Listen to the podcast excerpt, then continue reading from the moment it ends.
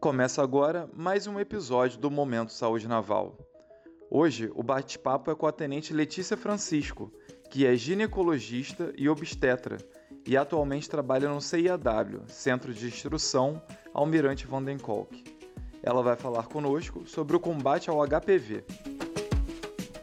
Olá, Tenente Daniel. Primeiramente, eu gostaria de agradecer o convite para participar do podcast. Eu estou muito feliz de estar aqui com vocês para poder é, levar orientação à nossa população naval. É, para quem não me conhece, eu sou Tenente Letícia Francisco, sou ginecologista, obstetra, fui encarregada é, do Programa de Saúde da Mulher na Policlínica Nossa Senhora da Glória. Atualmente sirvo no CIAW, sou encarregada de divisão da medicina. E amei receber esse convite, adorei estar aqui e poder compartilhar um pouco mais né, sobre os meus conhecimentos sobre HPV. Lembrando, gente, que o HPV é um vírus que causa câncer do colo do útero. É, o câncer de colo do útero está na quarta posição do, de câncer, tá? No sexo feminino, perdendo apenas por câncer do tipo de pele não melanoma, pro câncer de mama, pro câncer colo retal. infelizmente, é um tipo de câncer que ainda mata muito no Brasil. A gente teve em 2020, segundo os dados do INCA, é, 6.627 óbitos Além disso, na última publicação do INCA em 2022, eles estimaram que entre 2023 e 2025 a gente vai ter 17 mil casos novos de câncer de colo do útero por ano. Então, assim, é uma doença que mata muito, então a gente precisa erradicar o câncer de colo de útero no Brasil. E é possível. A gente tem em outros países é, a erradicação dessa doença. Então é importante a gente falar. Agora, no dia 4 de março, a gente comemora, né? A gente celebra a campanha internacional é, contra a infecção do HPV. Então, é, a gente usa essa data para a gente levar mais informação, orientação para a nossa população. Lembrando que a gente tem hoje no Brasil, a vacina disponibilizada pelo Ministério da Saúde é uma vacina tetravalente que protege contra os quatro tipos principais de HPV, os dois não oncogênicos, que é o 6 e o 11, e o oncogênico 16 e 18. Está disponível é, também na rede particular para pacientes né, fora da faixa etária coberta pelo Ministério da Saúde. Então, é, eu acho que esse bate-papo vai ser muito bom, vai ser muito proveitoso e espero contribuir aí para a informação da nossa população. Tenente Letícia, conta um pouco sobre o que é o HPV e a importância da campanha internacional sobre esse assunto. O HPV, a sigla vem do inglês Human Papilloma Virus, significa papiloma vírus humano.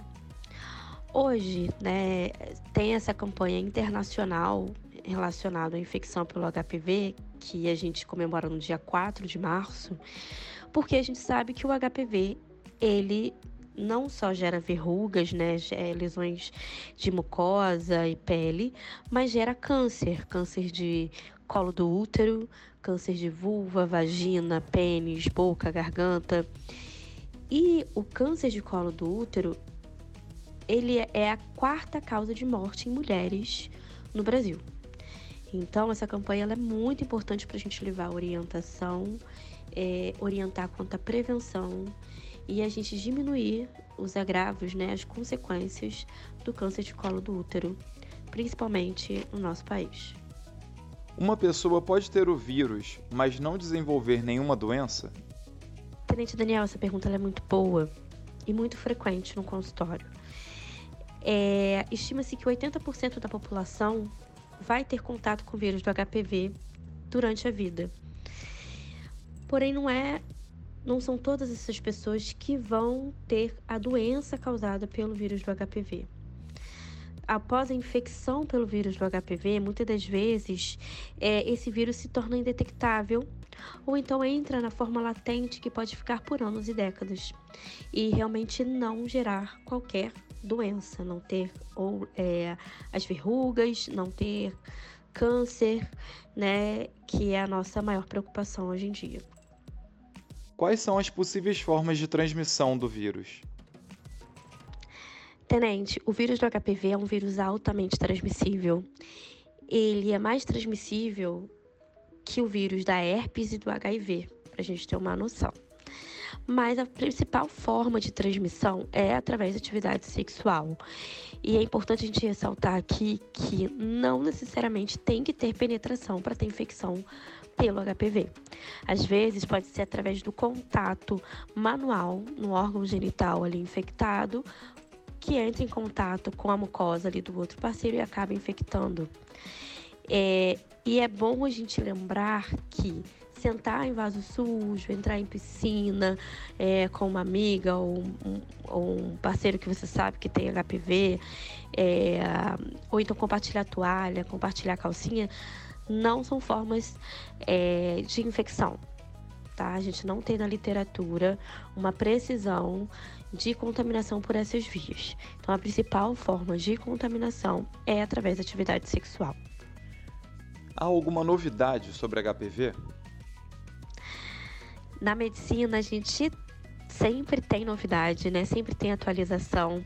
E a gente teve um marco agora no dia 8 de dezembro de 2023, então bem recente, um marco significativo na prevenção do câncer de colo do útero no Brasil, porque o nosso órgão assessor do Ministério da Saúde, a Conitec, emitiu uma recomendação preliminar favorável para a incorporação dos testes moleculares para HPV. São testes é, com alta sensibilidade, ou seja, com alta capacidade para diagnóstico, porque eles têm, geram menos resultados falsos negativos, ou seja, ajuda muito mais, até mesmo que o preventivo para para rastreio ali do câncer de colo. E se a gente cons conseguir implementar no SUS realmente, a gente vai conseguir aumentar esse tempo de rastreio para cinco anos.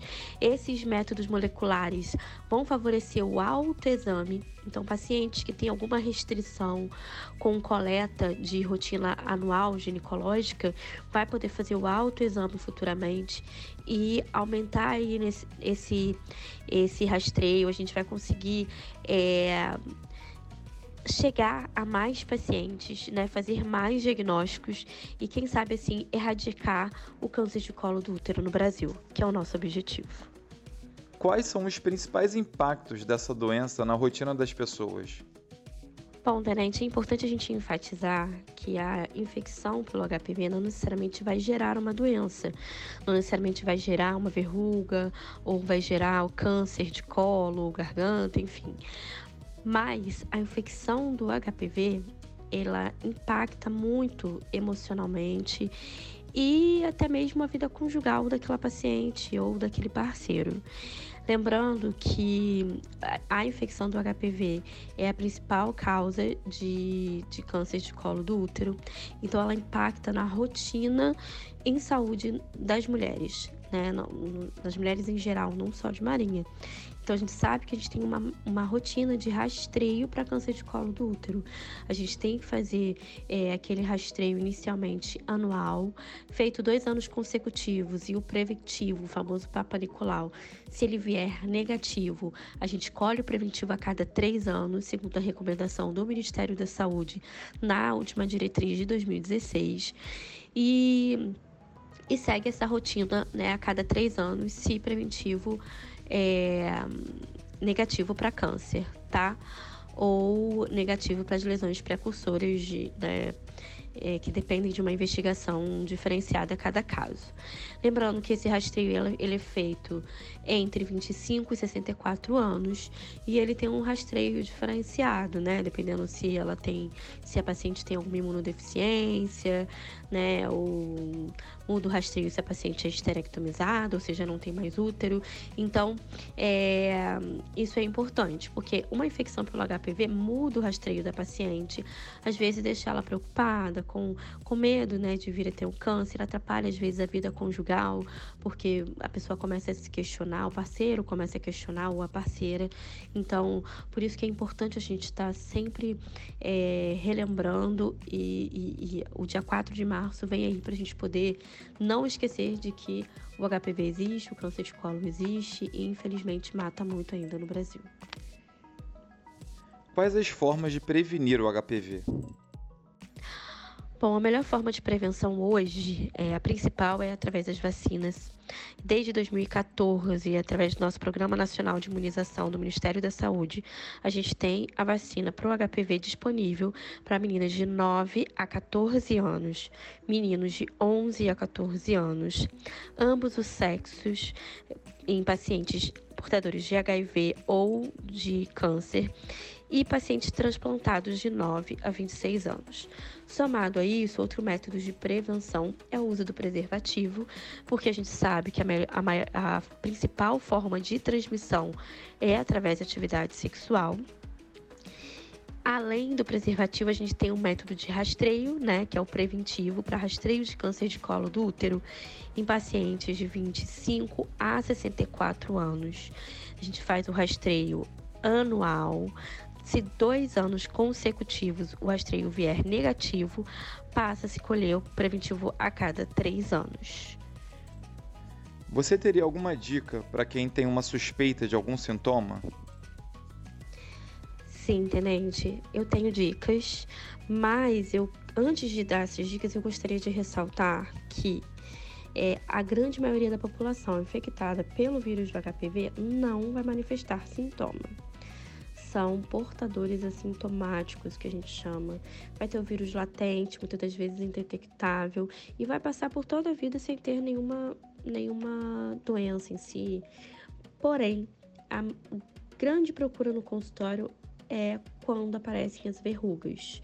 Tá? Então, o fato de você ter uma verruga que provavelmente é um tipo de HPV que não gera câncer, o que gera verruga geralmente não gera não é o mesmo tipo que gera câncer, é, não exclui o fato de você ter os dois tipos de HPV, o oncogênico, que gera câncer, e o que gera verruga. Então, o que é importante a gente relembrar é fazer o método de rastreio mesmo assintomático e, se tiver sintomas, procurar o profissional de saúde quando apresentar o sintoma, para a gente poder direcionar avaliar, examinar e ver qual é o melhor método para rastreio, tratamento naquele momento é, que a gente fizer o diagnóstico para aquele tipo de lesão, enfim. É, não tem um direcionamento específico para determinado sintoma. Realmente é, vai depender da avaliação, da anamnese, do tipo de lesão que é, o paciente apresentar. Tenente Letícia, e como a Marinha pode ajudar? Tenente Daniel, a Marinha ela pode ajudar, primeiro, fazendo eventos como esse, como a gente está fazendo aqui agora, debatendo, levando orientação, é, levando informação para a nossa população naval. Segundo, a Marinha ela criou uma estrutura para poder receber os pacientes com infecções sexualmente transmissíveis, dentre elas o HPV. O paciente geralmente dá entrada, né, a nossa porta de entrada para esse paciente é através do SMI, que é o Serviço de Medicina Integral. Os pacientes com casos suspeitos de infecção sexualmente transmissível é encaminhado para o programa de saúde da Marinha é, específicos de IST, de infecções sexualmente transmissível, para assim ter um direcionamento quanto a diagnóstico, quanto tratamento, é, para ser orientado quanto às formas de prevenção, de transmissão e ser direcionado de acordo com cada lesão, com cada suspeita clínica. Então, o paciente pode dar entrada via SMI ou pode dar entrada também via ambulatórios específicos como o ambulatório de ginecologia, como o ambulatório de urologia, onde o paciente vai relatar sua queixa, vai ser examinado, é, se necessário pedir os exames complementares, ou então através dos exames de rotina já explicados anteriormente. E assim direcionar de acordo com cada alteração específica encontrada no paciente. Dependendo da alteração, fica a nível básico, né, a questão do tratamento do direcionamento, ou secundário ou terciário.